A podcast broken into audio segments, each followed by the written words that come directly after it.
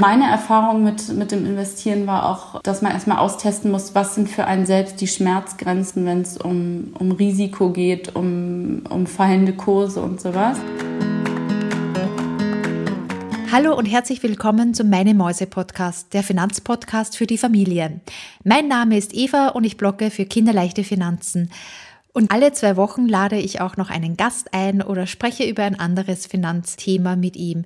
Alles rund um deine finanzielle Unabhängigkeit von dir und von deiner Familie. Die Idee zu der heutigen Podcast-Folge kam mir mit einem Gespräch mit meinem 18-jährigen Neffen. Ich habe so viel gelernt, was seine Generation über Finanzen denkt, wie sie das Thema Altersvorsorge sehen, warum sie sparen, warum sie investieren, wie sie investieren und was sie sich erhoffen von der Politik und auch erhoffen von ihren Eltern. Wir haben aber auch über die Gefahren des Investierens gesprochen, über Zockerdepots und wie verführerisch es ist, mittlerweile in Einzelwerte zu investieren oder in exotische Kryptowährungen, Hochspekulationen spekulative Investments, wie leicht das eigentlich jetzt ist schon für 18-Jährige und was das eigentlich so bedeutet für ihn, für seinen Freundeskreis. Und das fand ich eigentlich super spannend, dieses Thema, wie das ist mit den jungen Erwachsenen, mit den etwas älteren Kindern oder auch vielleicht für Eltern, die verhindern wollen, dass ihre Kinder, wenn die mal 18 sind, ein so ein Zockerdepot anlegen und ihre Kinder darauf vorbereiten wollen, was es so bedeutet, wenn sie dann selbstverantwortlich ihre Depots und ihre Finanzen führen.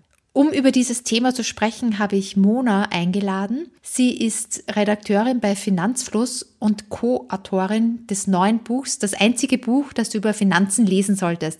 Der entspannte Weg zum Vermögen, das jetzt ab 11.01. im Handel verfügbar ist und auch auf Amazon zu bestellen. Bei Finanzfluss schreibt sie die Texte, auch für den Blog und auch die Webseite. Und mir hat auch ganz besonders ein Artikel von ihr gut gefallen, in dem sie auch nochmal darauf eingeht, wie eigentlich in unseren Universitäten die Finanzbildung passiert und was da eigentlich so geschieht. Und mich hat das auch richtig aufgerüttelt. Wir sprechen aber nicht nur über die Finanzbildung bei den Universitäten, sondern auch über ihren Weg zu einem ersten Investment und warum sie denkt, dass noch immer so wenig junge Frauen Interesse am Finanzen haben. Dann sprechen wir auch über die gesagt, diese Zockermentalität, die vielleicht manche Finanz-Apps hervorrufen bei unseren jungen, erwachsenen Kindern und wie sie das sieht, ob da eine Gefahr ist bei der Gamification von diesen Finanzdienstleistern. Und ganz am Ende gehen wir auch auf die Regierungswahl ein in 2021. Da haben nämlich mittlerweile 23 Prozent aller Jugendlichen die FDP gewählt und was sie denkt, wie sehr Finanzfluss und auch andere Kanäle, die sich zielgerichtet an junge Erwachsene wenden, wie sie die nochmal die Meinung beeinflusst haben und was sie eigentlich so generell gerne nochmal mitgeben möchte. Ich freue mich sehr, dass Mona mit dabei ist und fang gleich an mit dem Interview. Los geht's!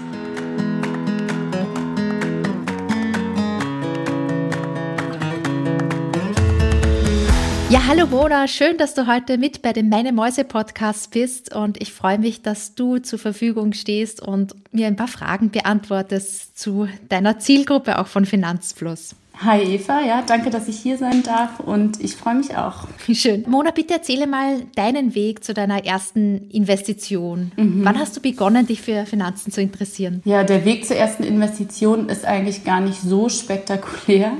Interessiert habe ich mich da schon länger, also ich würde mal sagen seit vier, fünf Jahren. Also ich bin jetzt 28 und bis ich dann tatsächlich aber investiert habe, also vorher waren es auch vor allem wirtschaftliche Zusammenhänge, die mich so interessiert haben. Und bis ich dann investiert habe, hat es bestimmt noch mal zwei, drei Jahre gedauert. So fing das dann an und dann auch ganz klassisch, weil ich auch über den äh, über Finanzfluss eben reingerutscht bin und dadurch auch passiv auf jeden Fall investiert habe von Anfang an. Ja, so fing es an. Das ist ja interessant, dass du auch schon angefangen hast, du sagst du mit ja mit Mitte 20 ungefähr. Mhm dich für Finanzen zu interessieren und auch für die Wirtschaft. Wie war das denn? Ist es so, dass du da dich viel ausgetauscht hast mit anderen jungen Frauen oder warst du da eher alleine? Ausgetauscht eigentlich überhaupt nicht. Also ich muss auch sagen, durch Finanzfluss, durch den Kolleginnenkreis habe ich jetzt tatsächlich auch Frauen, mit denen ich mich darüber austausche. Aber in meinem Freundeskreis, den ich auch davor schon hatte, Tatsächlich überhaupt nicht. Genau. Also da eher weniger. Mhm. Und woran liegt es, denkst du, dass da so wenig Mädchen oder auch junge Frauen sich dafür interessieren? Mhm. Ich kann nur spekulieren, ähm, aber ich denke mal, es ist eine Mischung aus mehreren Gründen. Also äh, ich glaube, es gibt mehrere Studien zu dem Thema. die eher besagen, es, ja, es liegt vielleicht auch am Einkommen, dass Frauen, und das ist ja, also das ist ja bewiesenermaßen so, dass Frauen nach wie vor im Schnitt weniger verdienen als Männer was dann auch wiederum unterschiedliche Gründe hat, also ähm, auch damit zu tun hat, dass sie, die, dass sie immer noch im Schnitt die Care-Arbeit übernehmen, mehr als der Mann zu Hause. Dann kann ich mir vorstellen, liegt es vielleicht auch einfach oder liegt es vielleicht an Studiengängen, dass diese mathematisch-analytischen, wissenschaftlichen Studiengänge mehr von Männern besetzt sind als von Frauen, dass man vielleicht eher in das Thema kommt, eher mit Zahlen und dann, das fand ich ganz interessant, habe ich schon mehrmals gelesen, dass sich Männer gern überschätzen und Frauen sich eher, eher unterschätzen. Ähm, vielleicht hat es auch was damit zu tun, also dass man, ähm, dass man ein bisschen im Kopf hat, wenn es um Geldanlage, investieren geht, da kann ich Geld verlieren oder es ist riskant, wenn man sich noch nicht mit dem Thema beschäftigt hat, also diese ganzen Vorurteile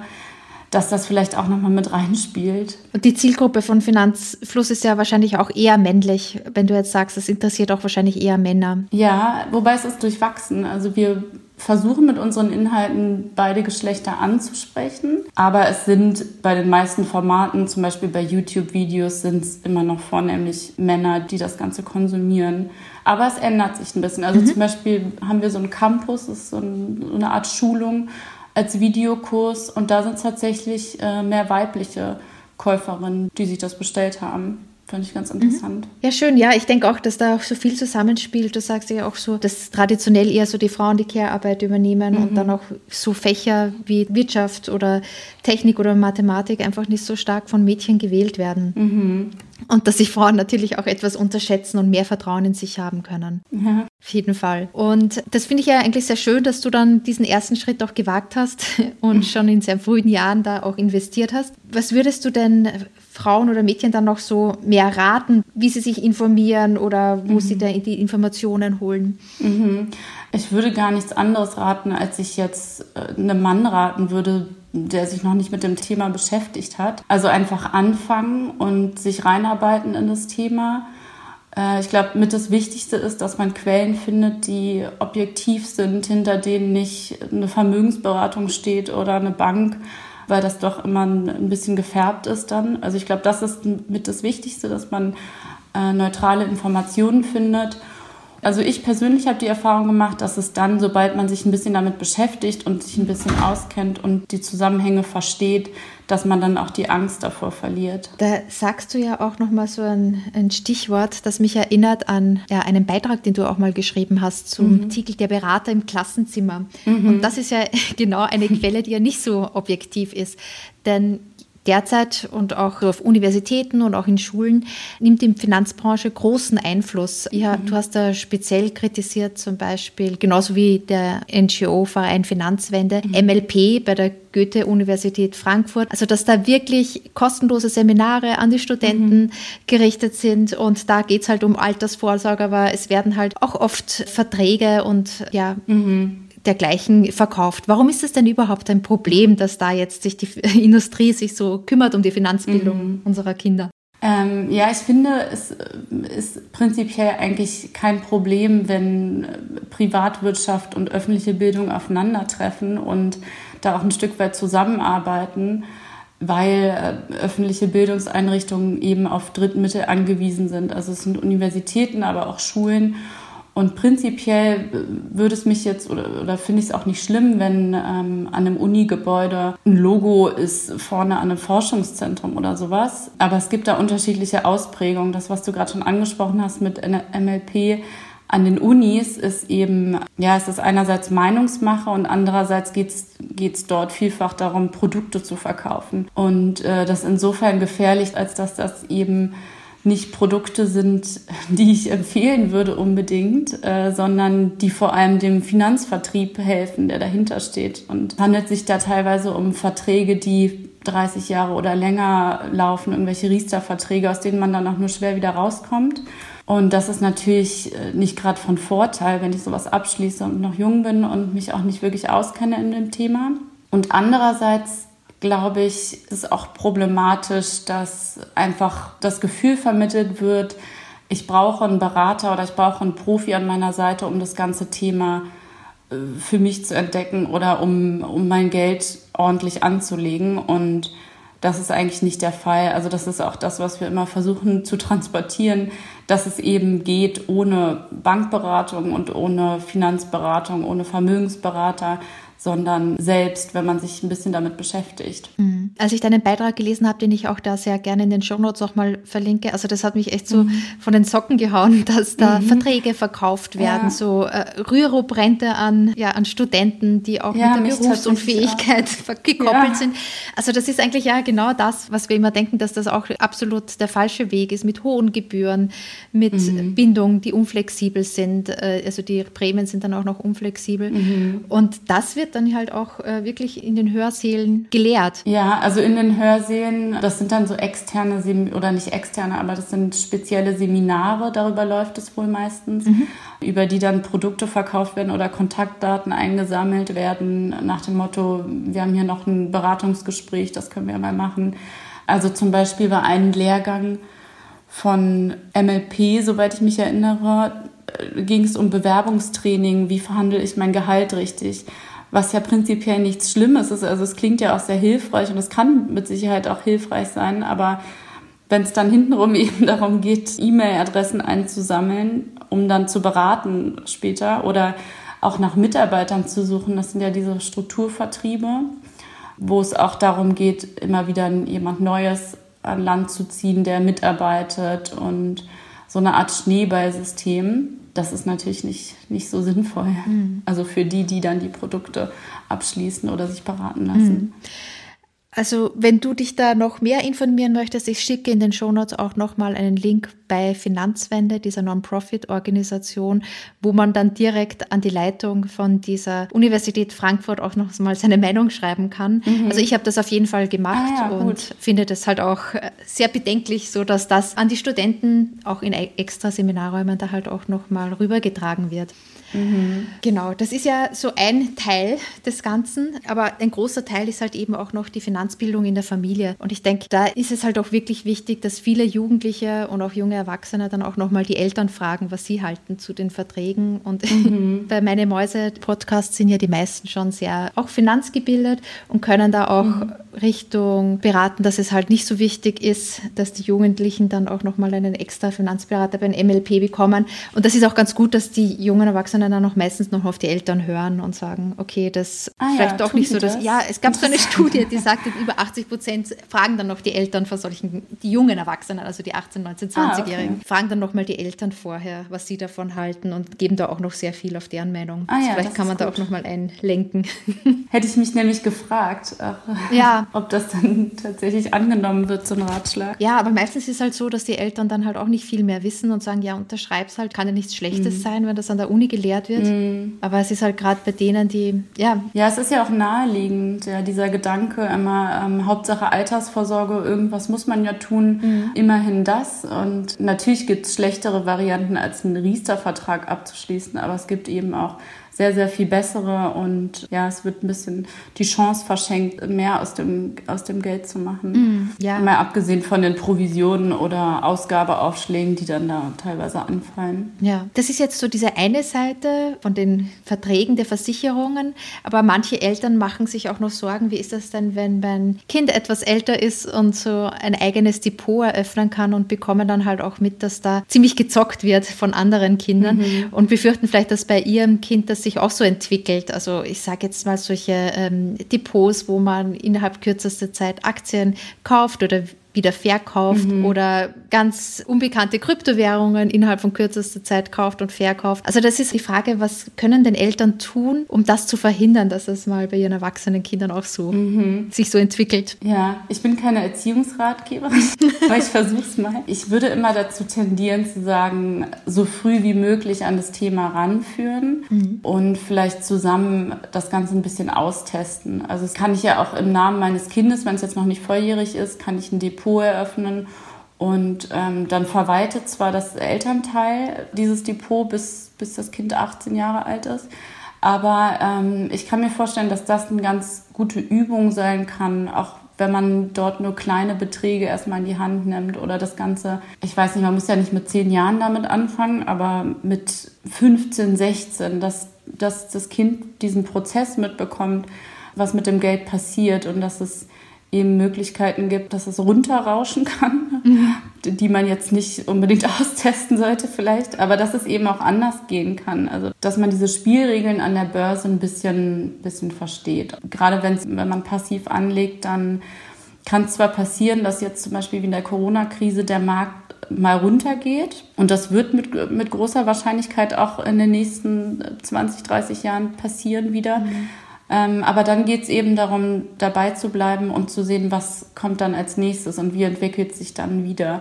Und ich glaube, das kann ganz hilfreich sein, sich diesen positiven Prozess anzuschauen. Und dann vielleicht meine Erfahrung mit, mit dem Investieren war auch, dass man erstmal austesten muss, was sind für einen selbst die Schmerzgrenzen, wenn es um, um Risiko geht, um, um fallende Kurse und sowas. Mhm. Dass man merkt, wo ist bei einem selbst die Grenze erreicht, dass man lieber verkaufen möchte und lieber alles hinschmeißt mhm. und dementsprechend dann eben das Risiko aufzuteilen. Also es gibt ja die Möglichkeit, oder es gibt nicht nur die Möglichkeit, 100 Prozent in Aktien zu gehen. Man, kann's, man kann das Portfolio dann ein bisschen gemischt aufstellen und sagen, ich lege vielleicht 50 Prozent auf ein Tagesgeldkonto und da ist es zumindest vor Schwankungen sicher und die anderen 50 Prozent lege ich in Aktien an. Mhm. Solche Sachen, also ich kann mir vorstellen, diese Mechanismen ein bisschen durchzuspielen, kann hilfreich sein und gleichzeitig vielleicht auch Ziele zu visualisieren, also zusammen durchzusprechen, was soll denn mal passieren mit dem Geld, weil ich glaube, das ist für jüngere Heranwachsende, selbst für Mitte 20 oder Ende 30-Jährige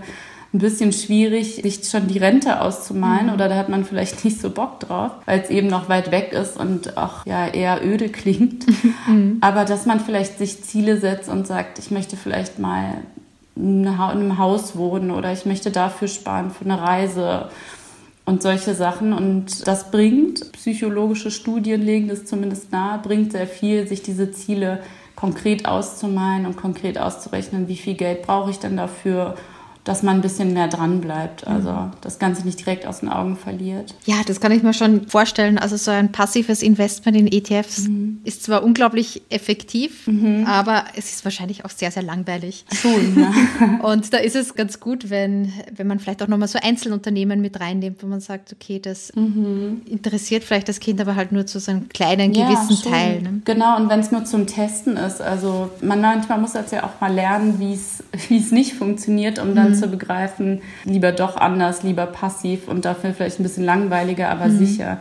Also ich hatte auch eine Phase kurz nachdem ich angefangen hat zu investieren. Da habe ich dann mit Einzelaktien ein bisschen und dann aber schnell gemerkt, boah, es war aufregend, mhm. aber langfristig, nee. und dann wieder auf, also hauptsächlich passiv, mhm. großer Teil. Ja, ich glaube, das liegt auch etwas an der Peer Group. Also wenn jetzt zum Beispiel mhm. ein Freund oder eine Freundin besonders erfolgreich war mit einem Investment, mhm. dann möchte man vielleicht auch nachziehen und da ist es ganz gut, wenn man da schon frühzeitig mhm. auch eingreift, wie du jetzt so sagst, als, als Elternteil, wenn man die Kinder schon 13, 14, 15 sind, mit dem gemeinsamen Junior-Depot mal reinschauen, wie entwickelt sich das, vielleicht auch ein bisschen Spielgeld reinsetzen und sagen, es kann auch genau. runtergehen. Ne? Das ist ja mhm. auch so ein großes Learning und die eigene Schmerzgrenze da kennenlernen, mit dem Geld von den Kindern dann, also mit dem Taschengeld. das ist dann schon ein bisschen härter, ja. harte Zerreißprobe. Aber ja, also ja. selbst wenn es jetzt, ich sag mal, 50 Euro sind, genau. dann sind es eben 50 Euro. Und ja, also schon zum Lernen ganz gut, wenn es dann runtergeht. Ja, genau, dass es halt wirklich nur so ein kleines Spielgeld ist und nicht gleich mhm. das, ja, der Führerschein, wenn es 18 sind, ja, der so verzockt wird. Ja, was ich mir auch gedacht habe, ist so diese negative Presse, die auch dann teilweise kommt bei den neuen Finanzdienstleistern und Neobrokern wie Scalable Capital mhm. oder Trade Republic, da sie schon so einen gewissen Gamification-Charakter auch haben für die jungen Erwachsenen. Die können da auch mhm. schnell zocken und es wird auch teilweise so ein bisschen unterstützt. Äh, wie siehst du denn das? Siehst du das als Gefahr oder eher mhm. entspannter? Ja, also das Ganze hat natürlich Vorteile mit diesen Apps, vor allem aber, dass es sehr günstig ist. Also man ja fast gar nichts mehr oder bei ETFs zum Beispiel nichts mehr zahlt bei vielen Brokern, um zu traden, hin und her zu traden bei Einzelaktien kostet es teilweise einen Euro. Das war ja auch eine Zeit lang, ähm, solche Angebote gab es nicht. Da hat man 15 oder auch mal 30 Euro gezahlt mhm. für eine Investition. Ich würde sagen, das ist schon ein Riesenvorteil, dass man ähm, diese günstigen Angebote hat. Es ist auch verständlich gemacht und übersichtlich. Äh, das ist alles super.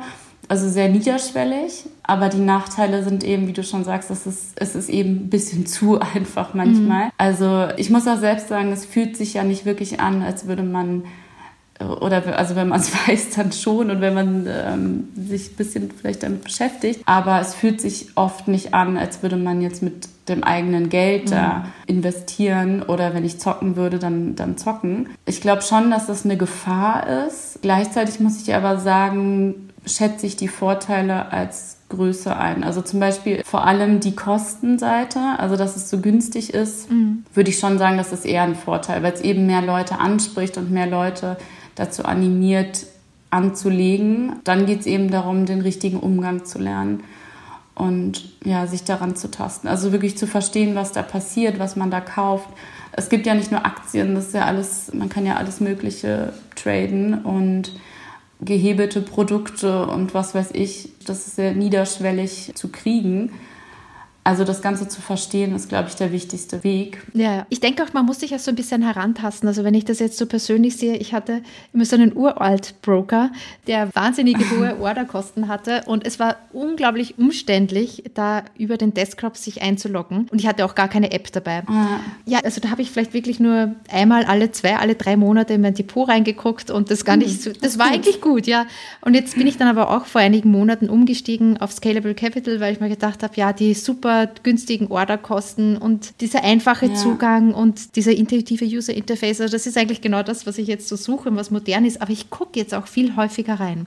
Ich habe mir schon wieder über, ich habe mir schon überlegt, ein zweites Depot, ein Standbein zu haben und dann vielleicht über Scalable dann auch noch so kleinere ja, Orders zu machen. Aber es ist halt wirklich immer so ein Herantasten. Wie geht man damit mhm. um? Und ich merke halt auch, dass ich da ziemlich häufig jetzt reingucke. Mhm, ja, es ist ja auch verführerisch. Ne? Man hat diese Anzeigen, zum Beispiel auch die, welche sind die bestgelaufenen Aktien mhm. und dann mit einem Klick hättest du sie dann gekauft. Ja, ja. Also es verführt schon dazu. Ja, das war bei, das war bei einem alten Broker undenkbar, diese, diese, diese Möglichkeit. Aber ja, das ist einfach. Gut. Ja, ja, stimmt. Auf der anderen Seite wieder ganz gut. die Ordergebühren also werden zweistellig und nicht nur im unteren Bereich. Okay. Also es ist es einfach mhm. Wahnsinn, was sie jetzt alles bieten mit den günstigen Gebühren. Ja, und jetzt das aktuelle Wahlergebnis. Vielleicht hast du da ja auch so eine Meinung. Es ist ja so, dass mittlerweile fast 23 Prozent, also in 2021 in diesem Jahr bei der Bundestagswahl, für die FDP gewählt haben. Und genauso mhm. viel eigentlich wie die Grünen. Die haben nämlich auch so circa mhm. 23 Prozent bekommen. Und vor vier Jahren war die FDP bei 12 Prozent. Wie bewertest denn du diese Entwicklung? Hat das was mit dem Finanzwissen auch zu tun und mit eurem Kanal? Mhm. Also ob ich es gut oder schlecht finde, kann ich nicht sagen. Ich finde es gut, dass die jungen Leute wählen gehen, auf jeden Fall. Aber ich, mit unserem Kanal hat es vielleicht zu tun. Ich glaube, es hat definitiv damit zu tun, dass äh, Aktien ein größeres Thema wird. Ähm, und überhaupt das Thema Wohlstand, habe ich das Gefühl, ist in den letzten Jahren bei der jungen Generation, also ich würde jetzt mal sagen bei den 18- bis 25-Jährigen, viel mehr aufgekommen. Und das, sind, das ist eben ein Thema, was die FDP schon früher abgedeckt hat, vielleicht stärker als andere in den Wahlprogrammen und ähm, auch jetzt dieses, dieses Jahr das Wahlprogramm. Also die Themen sind generell auch abgesehen von Finanzen und Wirtschaft, finde ich, ziemlich jugendlich. Also es ging um Digitalisierung, dann geht es schon seit Jahren um, um die Chancengleichheit und äh, jetzt war im Programm elternunabhängiges BAföG und solche Sachen. Es geht um Cannabis-Legalisierung war auch noch drin. vielleicht spricht vielleicht auch wieder an. Ist auch ein, ist auch ein Argument, glaube ich. Ja. ja. Nee, aber ich glaube, dieses Thema ist schon bei den jungen Leuten auf der Agenda, dieses Thema Wohlstand, weil es einfach auch schwieriger geworden ist, glaube ich, für viele, viele junge Leute, vielleicht auch besonders viele ähm, Jugendliche aus Großstädten, die angesichts der Mietpreise und Immobilienpreise, also auch zum Kaufen, es rückt eben in die sehr weite Ferne inzwischen, dass man sich mit einem normalen Einkommen was aufbaut, vielleicht mal ein Haus kauft und sowas, was von einer, einer Generation früher viel präsenter war oder viel, viel einfacher zu erreichen. Natürlich auch nicht für jeden, aber ich glaube schon, dass das viele, viele Jugendliche anspricht. Hm. Ja, ich höre das auch immer wieder so als Thema, dass das halt immer so in weite Ferne rückt, vor allem wenn man rund um eine große deutsche Großstadt wohnt und dann denkt man, was gibt es denn für Alternativen? Mhm, genau. Wie kann man denn sonst noch fürs Alter vorsorgen? Ja, ja. vielleicht hat es auch mit der Aufmachung einfach zu tun, also dass Christian Lindner ist präsent in den sozialen Medien, sind die anderen auch, aber er ist ein jüngerer Typ, hatte immer diesen, diesen Aufstiegs, dieses, diesen Aufstiegscharme in Anführungszeichen. Mhm.